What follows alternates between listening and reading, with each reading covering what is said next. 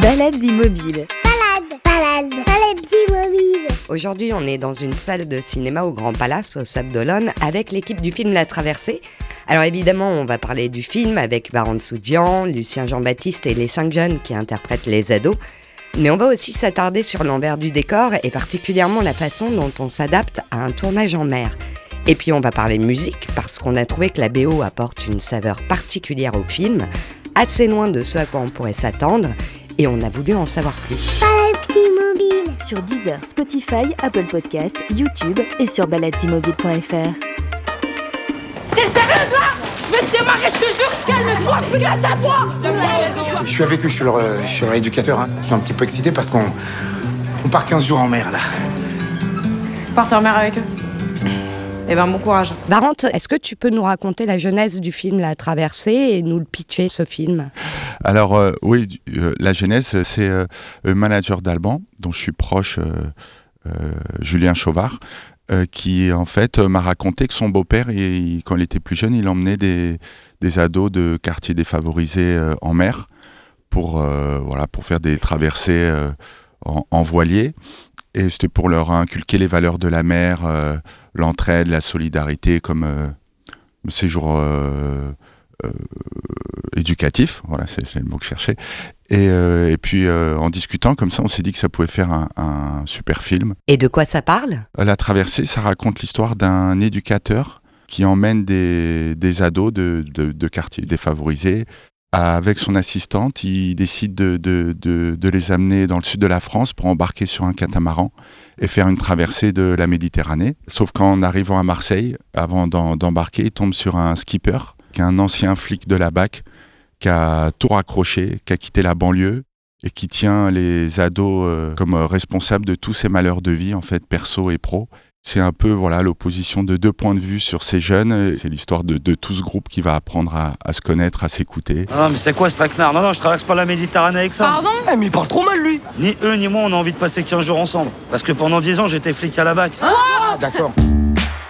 Non, mais vas-y Regardez-moi, c'est exactement ce qu'il veut, on ne bouge pas. Ça, c'est la cuisine. Il y a du coca Il y a pas de coca, mais on part dans 5 minutes. Donc, si tu veux, tu peux envoler à l'épicerie.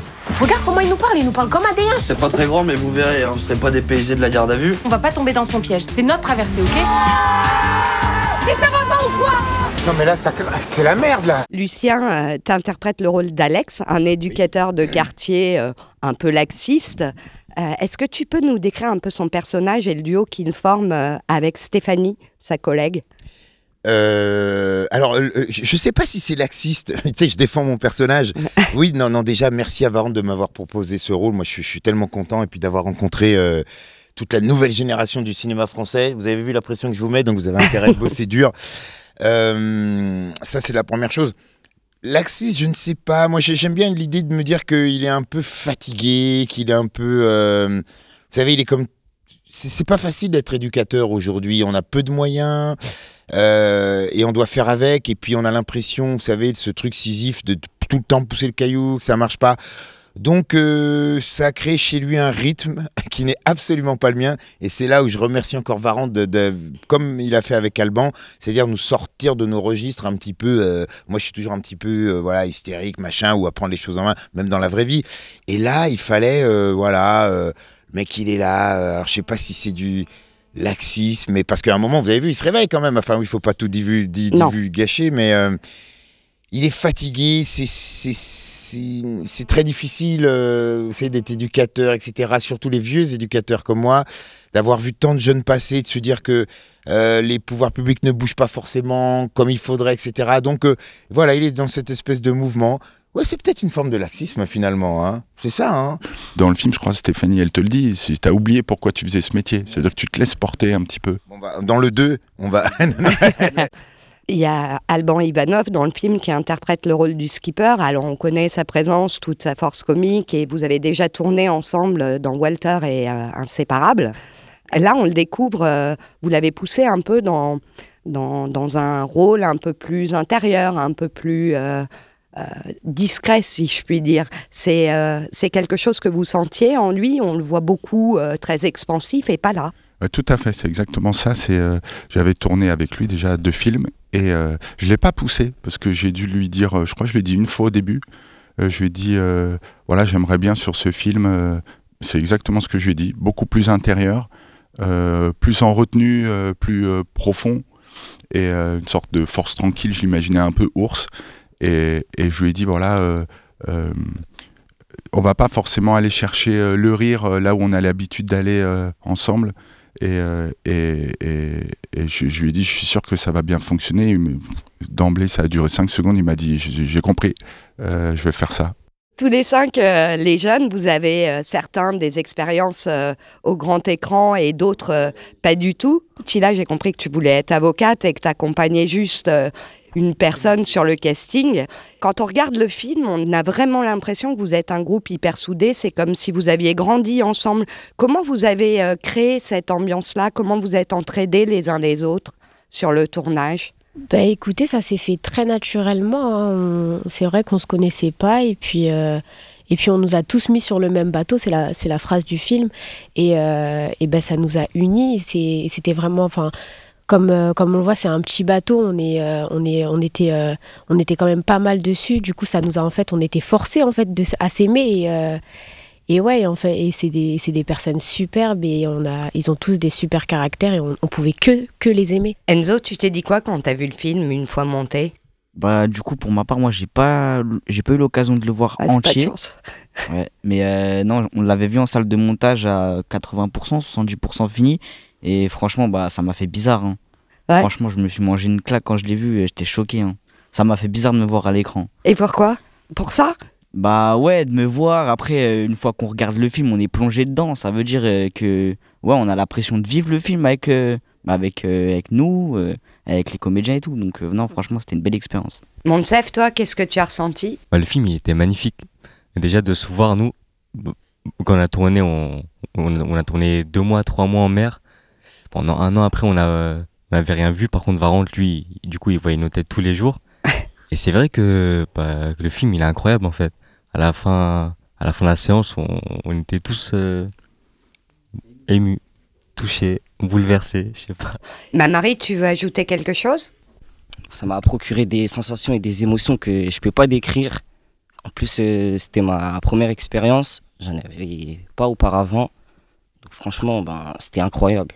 Lucie ça fait c'est ça fait quelque chose mais je sais pas si euh, je me regarde vraiment c'est vraiment un ensemble et tout et c'est ça qui est qui est incroyable Lucia, toi, tu es acteur, certes, mais tu es aussi scénariste et réalisateur. Ouais, ouais. Est-ce que c'est dur de se laisser diriger en tant qu'acteur quand on est passé derrière la caméra? Ah oui, c'est dur, c'est dur. Mais c'est dur, euh, j'espère que c'est plus, enfin que c'est moins dur pour lui que pour moi. Pour moi, c'est dur parce qu'en plus, euh, je suis hyper actif. Donc quand sur un plateau, quand je fais qu'une seule chose en même temps, dans la vie, je, ça va pas. Il faut que je fasse mille choses. J'ai toujours, voilà, c'est bon. euh, j'ai comment ils disent maintenant, j'ai été diagnostiqué. non, pas du tout. Je suis, voilà, j'aime bien la vie, j'aime bien ce que je fais. euh, j'ai l'impression depuis que je fais ce métier d'avoir été un gourmand et on- qu'on m'a lâché dans une pâtisserie. Donc j'essaye de- de- d'en manger le plus possible à- avant de partir. Donc si vous voulez, c'était pour moi euh, le plus dur, c'était d'arriver à- à être focus, à être calme, très intérieur, comme il, l'a- comme il me l'a demandé, et surtout, euh, voilà, euh, de traîner euh, une forme de laxisme. Mais après, non, j'essaie toujours de me dire, Lulu, justement, profite pour une fois, t'as qu'une seule chose à faire. Mais j'avoue que c'est- difficile pour moi de. Mais euh, je pense qu'on y est arrivé, on y est arrivé. Il a sorti le. Non, non, il n'est pas comme ça. il est. Varane, ce qui est bien, c'est que. Tu sais, il y a des réalisateurs euh, qui se la. Enfin. il s'énerve, il pousse des cris, il dit néné pour obtenir. Lui, c'est pas ça. Il va revenir, il va dire non, mais. Vous voyez comment il est, il va- Et moi, j'adore, c'est l'opposé de moi. c'est tranquille, en fait, c'est un peu ça. Il va faire non, Lucien, je t'ai demandé, tu, tu vois. euh, tu vois et, et, et, et moi, tu sais, j'ai- ah, je trépine comme là. Et, eh ben, et puis quand je vois le film, je suis tellement heureux qu'il qu'il n'ait pas lâché, mais à sa façon. Pas comme les, les, les mecs qui, qui pensent qu'ils sont en train de- d'opérer un enfant euh, parce qu'ils font un film, alors ils se la pètent, ils gueulent, ils poussent des cris. Non, non, lui, allez, c'est pas grave, t'inquiète pas. Tranquille, je vais t'avoir. J'ai réussi à avoir la mère. J'aurais j'aurais Lulu. Vous avez parlé un peu euh, des conditions de tournage. Alors, on sait que tourner en extérieur, c'est pas facile. En mer, euh, ça doit être un vrai parcours du combattant. On imagine que l'ingé son est bien fou parce qu'on ne le voit pas dans le film, mais il y a tous les bruits alentour, il y a la mer. euh, euh, comment vous êtes adapté euh, pour faire ce film en mer? Euh, C'était très difficile. techniquement. L'ingé son, je crois que ça va. On avait peur au Ouais. début du vent dans les micros, mais il a bien géré. Ce qu'il n'a pas trop géré, c'est. on a tourné en été dans la région de. Enfin, à Marseille même. Et on avait quand même. Euh, bah, euh, les vacanciers, quoi. on avait euh, les jet skis, les planches à voile, les bateaux avec de la musique, on avait les avions, et ça c'était un peu compliqué. Voilà, pour le son, c'était plus compliqué que le vent et la mer finalement. Et ensuite, ouais, les conditions, c'était très difficile parce qu'on pouvait rien gérer en mer et que et qu'on passait notre temps à, comme ça raconte l'histoire d'un d'un, catamaran qui avance euh, bah, à, la voile euh, et qu'on ne pouvait pas commander le vent. Euh, voilà, ça c'était très compliqué. c'était un tournage très particulier où on avait des pauses parfois de 3 heures parce qu'on on n'arrivait pas à mouiller le bateau là où il fallait, ou on avait besoin que le bateau avance mais il n'y avait pas de vent. Et puis, donc on ne pouvait pas sortir les voiles. Du coup, on lançait le moteur et puis on coupait le moteur, on disait action et le bateau comme ça il avançait, puis il ralentissait, puis se mettait dans le sens des vagues, puis on ensuite il- on était remué dans tous les sens à Et les, l'intérieur. les cadreurs, comment ils font pour euh, qu'on n'ait pas le mal de mer à l'arrivée enfin, Les Ça paraît euh, Ouais. un truc de fou. Ouais, euh. ça nous faisait peur au début en prépa parce s'est- voilà, c'était notre crainte, c'était que les spectateurs ils aient le mal de mer. Au final, euh, ça, ça fonctionne. Voilà. Ah ouais. Et, mais, euh, et les cadreurs, euh, non, les cadreurs aussi, ils ont, ils ont bien géré. C'est plutôt euh, euh, nous, euh, enfin les comédiens, euh, c'était compliqué parce que euh, le premier jour, euh, on n'avait pas nos réflexes et, et l'habitude. Donc euh, je les voyais avancer en se tenant euh, Oui. un peu partout sur le bateau. Et donc ça, je me suis dit, euh, un film d'une heure et demie où les personnages, ils avancent en se tenant à- tout le temps ça, et en, et en titubant, ça va être compliqué. Mais au bout du deuxième jour, ils, ont, ils, ont, ils, sont, voilà, ils sont habitués au, Calé un peu. ils euh. sont calés. Et voilà, c'était vraiment la météo le problème. Euh, Le soleil, la direction du soleil, euh, les vagues, euh, euh, le vent, le vent, le Mistral, le Mistral qui peut se lever en 10 minutes. Euh, le skipper qui nous disait euh, on peut pas tourner, on peut pas avancer, il n'y a pas de vent. Et, et 10 minutes après, il venait nous dire ah, il y a trop de vent, faut qu'on rentre au port. voilà, ça, ça nous arrivait euh, régulièrement sur des choses. Ou alors on, on avançait, puis d'un coup, euh, on devait faire demi-tour et on se retrouvait face aux vagues. Donc le, le bateau, il commençait à, à, à faire des, des, des, des- des sauts euh, dans tous les sens et on devait arrêter de tourner. Ça, plus que les vagues qui berçaient tout le monde, euh, Ouais. les acteurs, ils dormaient, surtout les ados, ils dormaient euh, 16 heures par jour à peu près.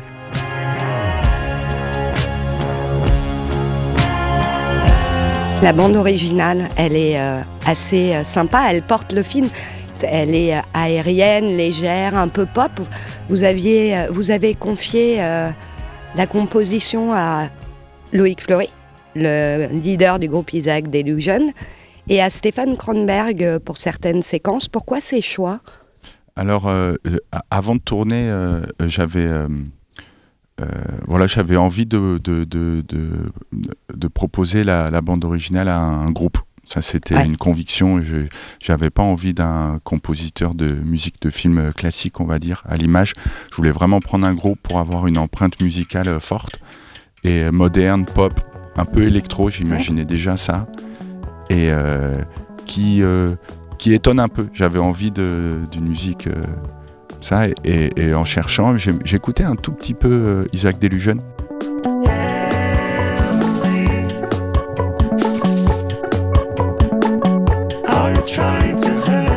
Je connaissais quelques morceaux et en réfléchissant, en cherchant, je me suis dit, euh, et en écoutant, en imaginant le film, je me suis dit que ce serait super s'ils acceptaient. Alors je savais pas s'ils faisaient de la musique de film ou pas.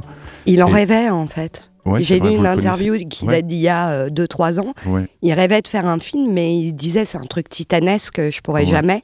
Et en fait, Ouais. euh, tu lui as donné l'opportunité Ouais, euh, de concrétiser un truc. Je l'ai contacté euh, hyper simplement sur Instagram. J'ai regardé, j'ai contacté, je lui ai dit voilà, je suis réalisateur, je cherche un compositeur pour le, mon prochain long métrage. Et il m'a tout de suite répondu ça.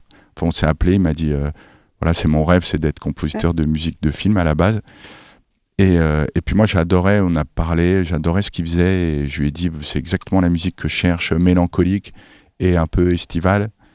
Et, euh, et voilà, ça, a- ça a très bien fonctionné euh, tout de suite. Quoi. Il m'a fait un panel de, de- de morceaux, de, de- petits. de, morceaux, et puis nous, on a, on a fait notre choix, puis après, on a travaillé ensemble en, en ping-pong, on va dire. Et, puis, et puis Stéphane Kronborg, donc euh, Isaac Desjeunes, euh, plutôt euh, Loïc Fleury, bon, il s'est occupé, on va dire, du film et de l'empreinte musicale. Et puis il y a une partie dans le film où j'avais vraiment envie de marquer une rupture. Et, Stéphane, j'avais déjà fait un film avec lui. J'avais fait Walter. J'étais hyper content de son travail.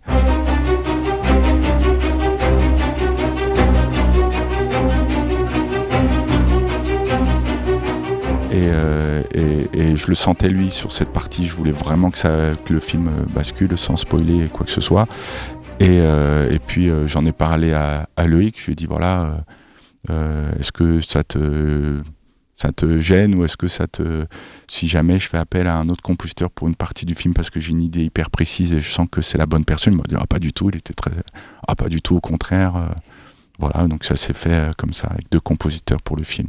Et du coup, si j'ai une bonne oreille, il y a quand même euh, sur la fin du film euh, un morceau qui n'a pas été composé pour l'occasion, qui est un morceau de l'impératrice, qui est un peu plus ancien. Et euh, pourquoi clôturer là-dessus? Parce que c'est un morceau assez onirique, un genre de disco un peu sans âge, qui, Ouais. qui éveille au rêve en fait, Ouais, et bah, un peu à la paix. Alors, c'est, c'est l'impératrice et Isaac Delusion. Ouais, c'est les deux. Donc, Ouais. donc voilà, mais c'est un morceau que voilà, c'est ce morceau que j'écoutais surtout. J'écoutais pendant le confinement, je me Ouais. rappelle. Et euh, je, je le sentais bien, j'avais envie, euh, euh, sans parler du film, euh, à ce moment-là, je trouvais que, que, que ça s'y prêtait. euh, voilà, c'est un morceau que j'aime beaucoup. En plus, c'était Isaac Delusion, donc j'avais l'impression que tout s'imbriquait comme ça.